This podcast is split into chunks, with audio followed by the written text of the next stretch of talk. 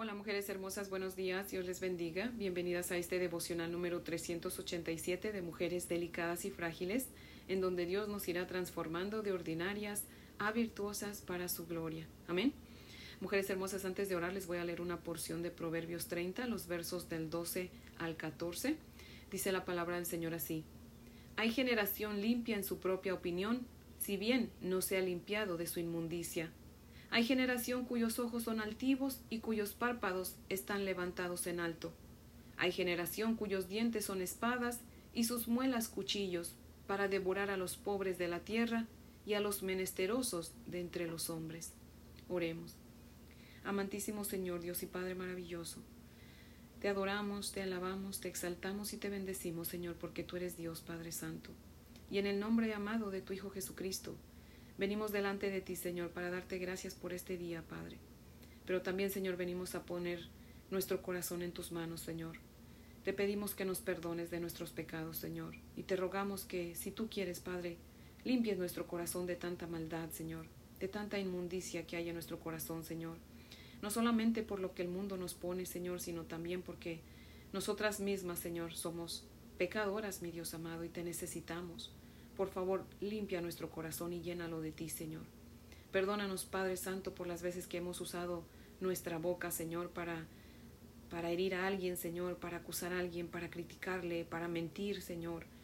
Oh Dios poderoso, líbranos, mi Dios amado, de, de volver a cometer los mismos errores, Señor. Ayúdanos, Padre, para no fallarte, Señor. Padre, cuida nuestra boca de hoy en adelante para que no diga nada que no debe, Señor. Ayúdanos a cuidar nuestras palabras, Señor, seas tú el filtro de nuestras palabras, mi Dios amado. Danos temor de ti, Señor. Por favor, Padre, háblanos. Siempre hablamos nosotras, Señor, pero queremos que tú nos hables a nosotras también, Señor, que, que la oración, Señor, sea una comunicación de dos vías, Padre. Habla a nuestro corazón, Señor. Llénanos de paz, llénanos de gozo, Señor. Ayúdanos a ser verdaderas hijas tuyas, Padre.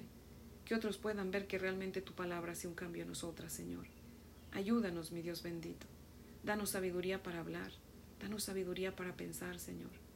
Danos sabiduría para hacer las cosas, Dios poderoso. Por favor, Señor, te necesitamos en nuestra vida al cien por ciento, Señor. En el nombre de Jesús. Amén, Padre fiel. Bueno, mujeres hermosas, si tienen su Biblia, por favor, acompáñenme a leer en Números capítulo 22. Vamos a seguir con nuestro estudio en el capítulo 22 y vamos a leer los versos del 21 al 41. Números 22 del 21 al 41. Dice la palabra del Señor así. Así Balaam se levantó por la mañana y enalbardó su asna y fue con los príncipes de Moab. Y la ira de Dios se encendió porque él iba. Y el ángel de Jehová se puso en el camino por adversario suyo. Iba pues él montado en su asna, y con él dos criados suyos. Y el asna vio al ángel de Jehová que estaba en el camino con su espada desnuda en su mano, y se apartó el asna del camino e iba por el campo. Entonces azotó Balaam al asna para hacerla volver al camino. Pero el ángel de Jehová se puso en una senda de viñas que tenía pared a un lado y pared al otro, y viendo el asna al ángel de Jehová, se pegó a la pared y apretó contra la pared el pie de Balaam, y él volvió a azotarla. Y el ángel de Jehová pasó más allá y se puso en una angostura donde no había camino para apartarse ni a derecha ni a izquierda. Y viendo el asna, el ángel de Jehová se echó debajo de Balaam, y Balaam se enojó y azotó al asna con un palo. Entonces Jehová abrió la boca del asna, la cual dijo a Balaam, ¿Qué te he hecho, que me has azotado estas tres veces? Y Balaam respondió al asna, porque te has burlado de mí. Ojalá tuviera espada en mi mano, que ahora te mataría. Y el asna dijo a Balaam, ¿No soy yo tu asna? Sobre mí has cabalgado desde que tú me tienes hasta este día. ¿He acostumbrado a hacerlo así contigo? Él respondió, No. Entonces Jehová abrió los ojos de Balaam y vio al ángel de Jehová que estaba en el camino y tenía su espada desnuda en su mano. Y Balaam hizo reverencia y se inclinó sobre su rostro. Y el ángel de Jehová le dijo, ¿Por qué has azotado tu asna estas tres veces? He aquí yo he salido para resistirte, porque tu camino es perverso delante de mí. El asna me ha visto y se ha apartado luego de delante de mí estas tres veces. Y si de mí no se hubiera apartado, yo también ahora te mataría a ti y a ella dejaría con vida. Entonces Balaam dijo al ángel de Jehová, He pecado, porque no sabía que tú te ponías delante de mí en el camino. Mas ahora, si te parece mal, yo me volveré. Y el ángel de Jehová dijo a Balaam, Ve con esos hombres, pero la palabra que yo te diga, esa hablarás. Así Balaam fue con los príncipes de Balac. Oyendo Balac que Balaam venía, salió a recibirlo a la ciudad de Moab, que está junto al límite de Arnón, que está al extremo de su territorio. Y Balac dijo a Balaam, ¿No envié yo a llamarte? ¿Por qué no habías venido a mí? ¿No puedo yo honrarte? Balaam respondió a Balac, He aquí yo he venido a ti, mas ¿qué, mas qué podré hablar? ¿Mas podré ahora hablar alguna cosa? La palabra que Dios pusiera en mi boca, esa hablaré. Y fue Balaam con Balac, y vinieron a Kiriat Usot, y Balac hizo matar bueyes y ovejas, y envió a Balaam y a los príncipes que estaban con él. El día siguiente Balac tomó a Balaam y lo hizo subir a Bamot Baal, y desde allí vio a los más cercanos del pueblo. Amén. Ahora les voy a leer el comentario de Matthew Henry, que cita lo siguiente, dice, no debemos pensar que puesto que por, por su providencia no siempre Dios detiene a los hombres en su pecado, lo apruebe o que no le sea aborrecible. Los santos ángeles se oponen al pecado y quizás sean empleados para evitarlo más de lo que nos damos cuenta. Este ángel era un adversario para Balaam, porque éste lo contó como tal. Los que detienen nuestro avance por los caminos del pecado son realmente nuestros mejores amigos y debemos conocerlos como tales. La asna avisa a Balaam del desagrado de Dios. Es común que los que tienen el corazón totalmente dispuestos para hacer lo malo sigan adelante con violencia por entre las dificultades que la providencia pone en su camino. El Señor abrió la boca de la asna. Este fue un gran milagro obrado por el poder de Dios. El que hizo hablar al hombre puede, cuando le place, hacer hablar al asno con la voz del hombre. La asna se quejó de la crueldad de Balaam. El justo Dios no permite que sea maltratado el más débil o menor, y si ellos no hablaran en su propia defensa, Dios hablará por ellos en una u otra forma. Al final Balaam abrió los ojos. Dios tiene muchas maneras de abatir el corazón duro y enaltecido. Cuando nuestros ojos se abren, vemos el peligro de los caminos pecaminosos y cuán ventajoso fuera para nosotros haber sido detenidos. Balaam pareció transigir.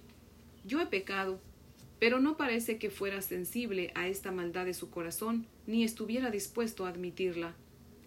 Si halla que no puede seguir adelante, se contentará con regresar, puesto que no hay remedio. Así pues, muchos abandonan sus pecados, pero solamente porque sus pecados los han abandonado a ellos. El ángel declaró que él no solo debía ser incapaz de maldecir a Israel, sino que sería forzado a bendecirlo. Esto sería más para la gloria de Dios y para su propia confusión que si se hubiera arrepentido. Ahora Balac nada tiene de qué quejarse, sino que Balaam no acudió con mayor prontitud. Balaam exhorta a Balac que no espere demasiado de él. Parece hablar con irritación, pero realmente está tan deseoso de complacer a Balac. Vea cuánta necesidad tenemos de orar a diario. Padre nuestro que estás en el cielo, no nos metas en tentación. Seamos celosos por nuestro propio corazón, viendo cuán lejos pueden llegar los hombres en el conocimiento de Dios y de todos modos no alcanzar la gracia divina. Fin de la cita. Ayer estudiamos en los versos 21 y 22 y vimos quién era Balac y quién era Balaam. Y vimos que Balac era el rey de Moab, que tenía miedo del pueblo de Israel porque había escuchado y había visto todo lo que el pueblo de Israel había hecho, de cómo había derrotado a sus adversarios. Y pues Balac tenía miedo de pelear en contra del pueblo de Israel, pero también tenía miedo de que Israel lo atacara. Así que se le hizo fácil contratar a Balaam, un adivino muy conocido en la región, para que maldijera al pueblo de Israel, pensando que si este adivino maldecía al pueblo de Israel, su maldición pues iba a ser más poderosa que la bendición que de Dios para con el pueblo de Israel y pues que si este adivino maldecía al pueblo de Israel, chance y él salía a pelear y ganaba, ¿verdad? En contra de ellos y pues imagínense, se iba a quedar con, con todo lo del pueblo, ¿verdad? Y vimos también cómo Dios le prohibió al adivino Balaam maldecir al pueblo de Israel y, le, y aún así vemos al adivino insistir, ¿verdad? Y Dios le dice, ahora sí dijera a mi papá en paz descanse, ¿verdad? Le dio psicología inversa, le dice, bueno, ve, ¿verdad? Pero vas a decir lo que yo diga, vas a hacer lo que yo diga. Y vemos que se levanta muy temprano Balaam en albarda su asna y agarra camino, ¿verdad? Y en el verso 22 vemos que Dios se enoja con él, ¿verdad? También vemos ahí en, el verso 22 que el ángel de Jehová apareció en el camino y se puso uh, enfrente para que no pasara Balaam.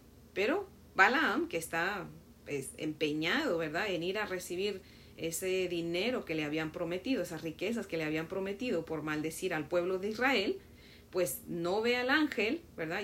Y eso que es adivino, ¿eh? No ve al ángel y, y se va, pero el ángel está ahí y la burra sí ve, el asna sí ve al ángel de Jehová.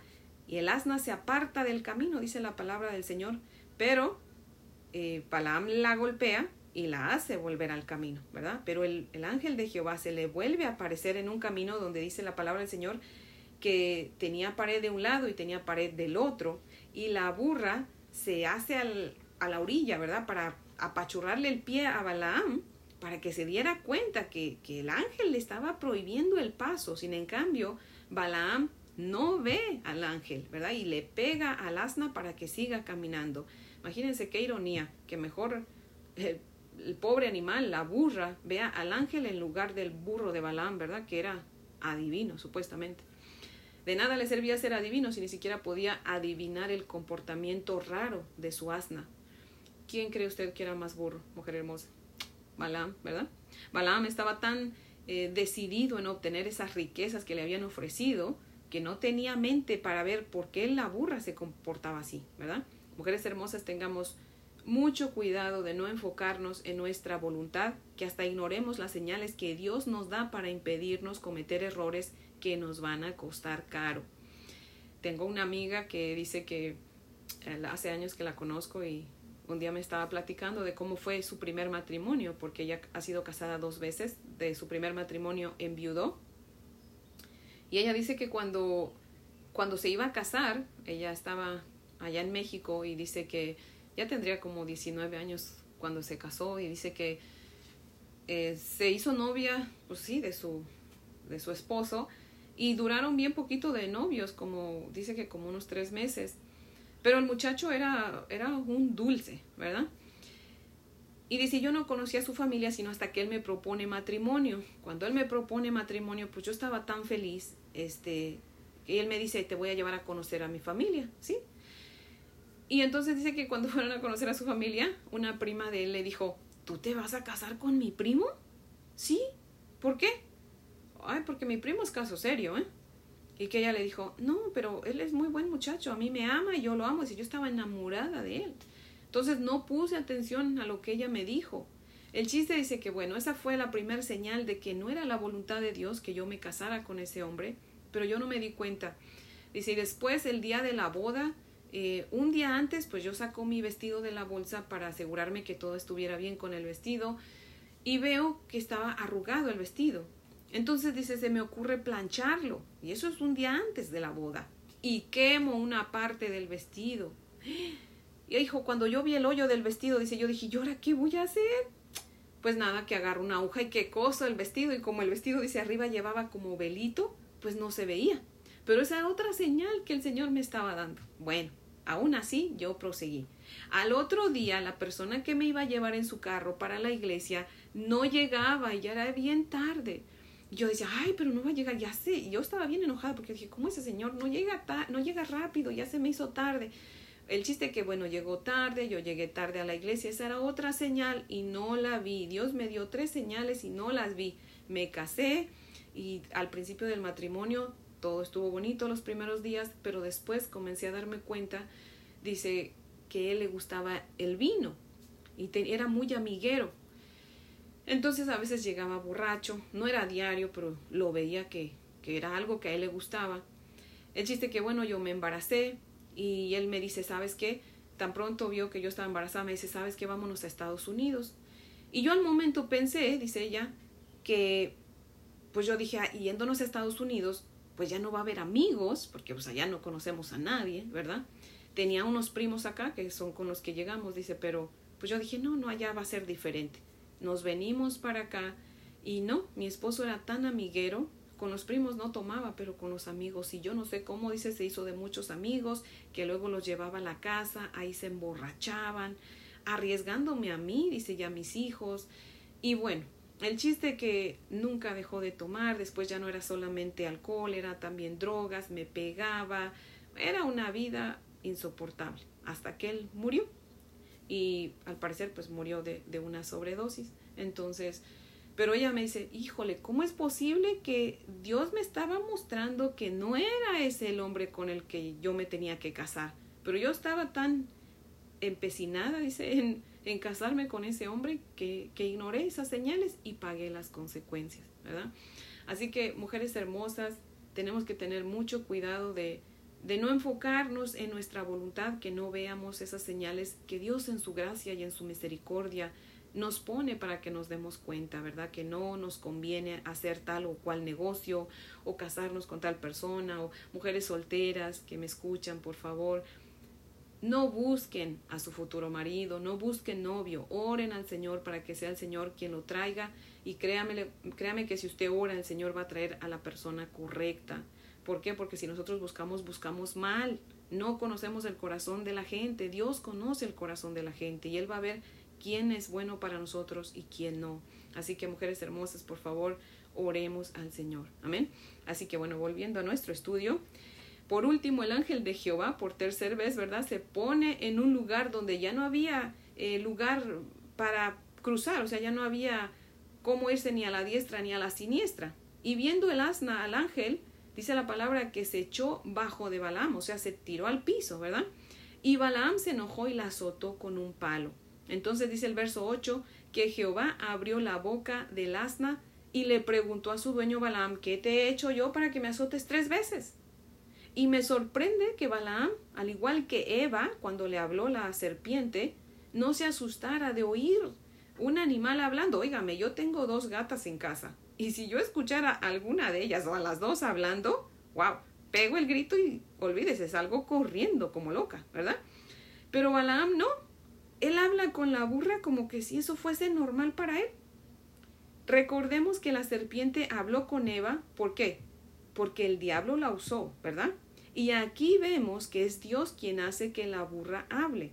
Es obvio que esta es la primera y la única vez que Dios hizo que un animal hablara. Así que el ver a Balaam no asustarse de oír eh, que la burra estaba hablando, me hace pensar que probablemente ya había escuchado antes hablar animales que obviamente eh, no hablaron por mandato del Señor, sino que pues tuvieron que haber hablado por mandato del enemigo, ¿verdad? No lo sé, es es una simple especulación, ¿verdad?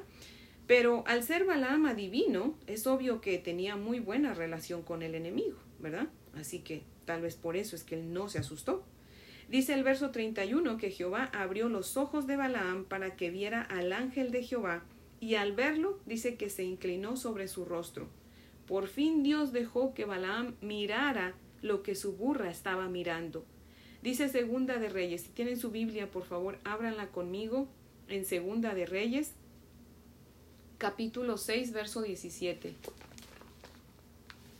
Segunda de Reyes 6, verso 17 dice, Y oró Eliseo y dijo, Te ruego, oh Jehová, que abras sus ojos para que vea.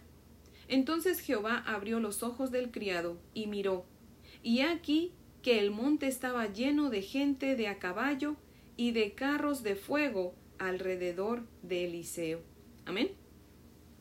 Mujeres hermosas, oremos al Señor que abra nuestros ojos para verlo a Él, para que veamos sus maravillas. Dice Primera de Corintios 2.9, cosas que ojo no vio, ni oído yo, ni han subido en corazón de hombre, son las cosas que Dios ha preparado para los que le aman. Amén. Acompáñenme a leer Génesis, mujeres hermosas. Si tienen ahí su Biblia, por favor, ábranla en Génesis. Génesis 21 del 17 al 19. Dice la palabra del Señor así. Y oyó Dios la voz del muchacho, y el ángel de Dios llamó a Agar desde el cielo y le dijo, ¿Qué tienes, Agar? No temas, porque Dios ha oído la voz del muchacho en donde está. Levántate, alza al muchacho y sosténlo en tu mano, porque yo haré de él una gran nación. Entonces Dios le abrió los ojos y vio una fuente de agua, y fue y llenó el odre de agua y dio de beber al muchacho. Amén. Dios abrió los ojos de Agar para que viera la fuente de agua, la cual no había visto porque sus ojos estaban llenos de lágrimas por su angustia. Muchas veces, mujeres hermosas, nuestra tristeza no nos deja ver las bendiciones del Señor. Hablemos con el Señor aún en esos momentos más angustiosos y pidámosle que abra nuestros ojos para que veamos su gloria. Amén. Hay un canto que no sé si se lo saben, eh, que se llama Abre mis ojos. Si se lo saben, cántenlo conmigo, vamos a cantar. Está bien cortito, pero me encanta. Ahorita me acordé de ese canto. Dice, Abre mis ojos, oh Cristo. Abre mis ojos, Señor. Yo quiero verte. Yo quiero verte. Abre mis ojos, oh Cristo. Abre mis ojos, Señor yo quiero verte, yo quiero verte. Y contemplar tu santidad y el resplandor de tu gloria. Derrama tu amor y poder mientras cantamos santo, santo. Y contemplar tu santidad y el resplandor de tu gloria. Derrama tu amor y poder mientras cantamos santo, santo, santo, santo, santo, santo, santo, santo, yo quiero verte. Amén. Que Dios abra nuestros ojos y nos deje verlo, mujeres hermosas. Necesitamos ver al Señor todos los días. Por eso tenemos que venir a su palabra todos los días, porque aquí en su palabra lo vemos, mujeres hermosas. Amén. Y volviendo a Balaam, bueno, dice el verso 22 que Dios le dice a Balaam, tu camino es perverso delante de mí. Y si tu burra no se hubiera apartado de mí, yo te hubiera matado a ti y a ella no. O sea, en otras palabras, la burra le salvó la vida a Balaam, mujeres hermosas. Aquí podemos comprobar que los animales son de gran bendición y que son más humanos que nosotros. Y nosotros desafortunadamente cada vez nos hacemos más animales y somos de menos bendición. Oremos al Señor porque nos haga entendidos, ¿verdad? Y nos haga humanos, mujeres hermosas. Y Balaam reconoce en el verso 34 que ha pecado en desobedecer a Dios. No, sino que piensa que pecó porque no vio al, al, ángel. Le dice, he pecado porque no sabía que tú te ponías delante de mí en el camino. Pero si no quieres que siga mi camino, pues me regreso y ya, ¿verdad? Y el ángel de Jehová le dice, no, ve con ellos, pero solo lo que yo te diga, tú vas a hacer. Mujeres hermosas, una cosa es reconocer el pecado y otra cosa es arrepentirse. Y Balaam no se arrepintió, solamente tuvo miedo de morir. Por eso es que Dios enfatiza que el ángel tenía una espada desenvainada en su mano. O sea, al ver la espada, Balaam sabía que iba a morir si él seguía adelante. Por eso le dice, si no te parece, pues yo me regreso, ¿verdad? Y he pecado porque no te había visto. Pero no dice he pecado porque Dios me dijo que no viniera y yo vine. O sea, él reconoce que pecó porque no vio al ángel, pero no se arrepiente. No le vemos eh, un carácter arrepentido. No vemos que se arrepienta, no lo dice, ¿verdad? Y bueno, se fue siguiendo eh, su camino, ¿verdad? Dice el verso, dicen los versos 36 al 40 que Balak recibió muy bien a Balaam, solamente que le pregunta, bueno, ¿y por qué no habías venido? Y Balaam le responde, bueno, ya vine, pero solamente te voy a decir lo que Dios quiere que yo te diga. Y Balak estaba tan feliz de que Balaam por fin había llegado que no pone atención a lo que le acaba de decir Balaam. Y bueno, se lo lleva a descansar y le hace un banquete y al día siguiente se lo lleva a un monte que dice la palabra del Señor que se llamaba Bamot Baal, para que viera desde allí a los más cercanos a ellos de los del pueblo de Israel. Y pues bueno, el, el lunes, si Dios nos presta vida, vamos a continuar con nuestro estudio. Por el momento llegamos hasta aquí y ya el lunes, primero Dios, si Dios nos lo permite, vamos a ver eh, por qué se llamaba así ese monte, ¿verdad? Y qué es lo que sigue con esta historia, mujeres hermosas. Así que bueno, pues les invito a orar para que podamos concluir. Oremos. Oh Dios Todopoderoso, Creador del cielo y de la tierra, nuestro Señor. Padre, seguimos aquí ante tu presencia, Señor, reconociendo, Padre, que es fácil conocerte, Señor, pero qué difícil es para muchos, Señor, aceptarte. Dios poderoso, si hay alguna mujer hermosa, Señor, hoy, que está escuchando este devocional, Señor, pero que te conoce, Señor, pero aún no te ha aceptado en su vida, Señor. Permite que hoy sea el día de su salvación, por favor, Señor. Oh Dios poderoso, Ayúdala para que se arrepienta de sus pecados, Señor, y reconozca que necesita un Salvador, que necesita a nuestro amado Salvador, a tu Hijo Jesucristo, Señor. Padre Santo, por favor, abre sus ojos espirituales y permite que te vea, Padre Santo. Oh Dios poderoso, concédenos a todos el arrepentimiento sincero, Señor, por nuestros pecados, y ayúdanos, Señor, a aborrecer el pecado como tú lo aborreces, Padre fiel. Dios bendito, no nos dejes caer en tentación y líbranos del maligno, Señor. Padre, te ruego, Señor, que abras los ojos espirituales de todas, mi Dios amado, así como abriste los ojos de Agar y los ojos de Balaam, Señor, para que veamos tu gloria y tus maravillas, Señor. Oh Dios poderoso, no dejes que el dolor, la tristeza o la angustia, Señor, y menos el pecado, Señor, nos cieguen. Por favor, Señor, tú dices en tu palabra, clama a mí y yo te responderé y te mostraré cosas grandes y ocultas que tú no conoces. Oh Dios poderoso, estamos clamando a ti, Señor. Por favor, honra tu palabra, mi Dios amado, en el nombre de Jesús. Amén, Padre fiel. Bueno, mujeres hermosas, hoy es viernes, espero que tengan un día muy bendecido y quien pueda congregarse, congréguese, mujeres hermosas, porque eso es lo que el Señor nos manda, ¿verdad? Y aun cuando no tenemos el devocional sábado y domingo, pero mujeres hermosas ahí en su casita lean la palabra del Señor. Amén. Y si Dios nos presta vida, pues aquí las espero lunes para que continuemos con nuestro estudio. Amén.